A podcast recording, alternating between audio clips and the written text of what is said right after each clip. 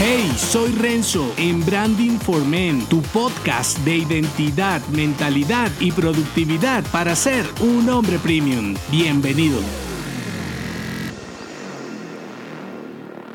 Con esta reflexión bonus me despido por el momento. Si te gustó esta temporada, házmelo saber en las valoraciones de Apple Podcast o en los comentarios de este audio. No olvides suscribirte al programa si aún no lo estás. Es gratis para escuchar los más de 140 episodios anteriores y los que vendrán. Nuevamente, gracias por continuar este recorrido conmigo. Y antes de irme, te comparto una de las reflexiones que he escrito para Branding Insight y que resume un poco todo lo que te comparto en este podcast. Los retos de ser un tipo raro. La diferenciación es el poder oculto de un hombre premium, aunque cargue con desafíos para hacerte desertar. Si no estás harto de escuchar sobre la diferenciación en tus estrategias, servicios, marcas o negocios, es porque has vivido en una cueva los últimos 10 años. Forjar un distintivo se ha convertido en un poder que al parecer pocos hombres logran y aunque requiere trabajo, veo más complejo ser el raro y esforzarte por encajar. Claro que como en todo, hay etapas más complejas que otras en donde ser el anormal te trae más problemas que beneficios. Sin embargo, en la realidad que vivimos tú y yo es tan común ser común que un poco de originalidad da aire fresco, ¿no crees? Hay hitos en donde ser diferente es más notorio y te niegas a hacerlo. Recuerdo, y es mi caso personal, momentos como el inicio de la universidad, la primera entrevista de trabajo, el primer negocio, en fin, la primera de cualquier cosa que se te ocurra. ¿Y a qué voy con esto? Si analizas un poco, lo que te hace sentir un hombre raro es hacer algo que nunca has hecho o que las personas de tu entorno no hacen. Entonces, como te lo dije en iniciando un ciclo, primer episodio de esta temporada, ser extraordinario cada vez es más fácil porque la flojera de pensar te hunde en la mediocridad. Y la moda es no pensar. ¿Para qué si ya está todo pensado? Eso diría un hombre ordinario.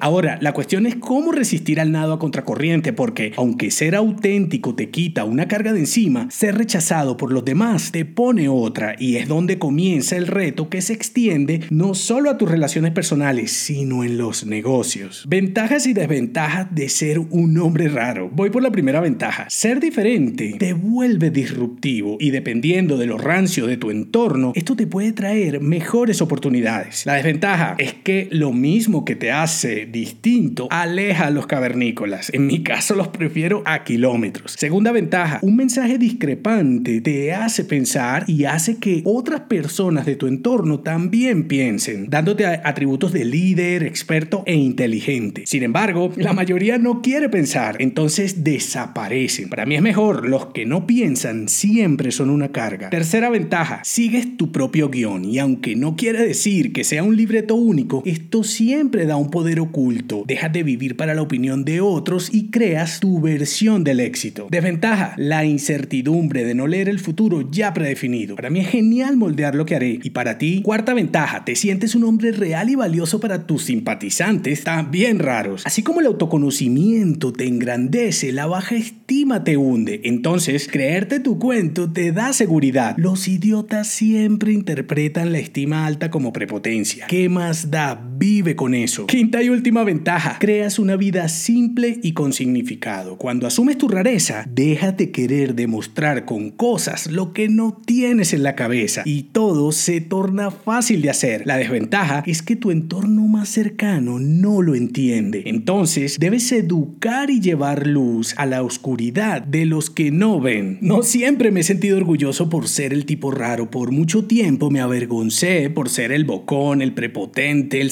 todo, el desadaptado, el sin amigos, el extraterrestre. Sin embargo, hoy a mis 43 años veo ser peculiar como una gran fortaleza. Sin eso, nunca me hubiera atrevido a escribir el blog, a grabarte este podcast, a verme vulnerable y menos a competir conmigo mismo. Entonces, ser un tipo raro te puede ayudar a conseguir todo por lo que luches. Insisto, hay tantos tipos comunes que irrumpir positivamente en tu entorno es más fácil que nunca. Así que sigue rompiendo todos los moldes y nos escuchamos en la siguiente temporada. Si te gustó este episodio, únete a mi clan en renzodangelo.me. Hasta la próxima.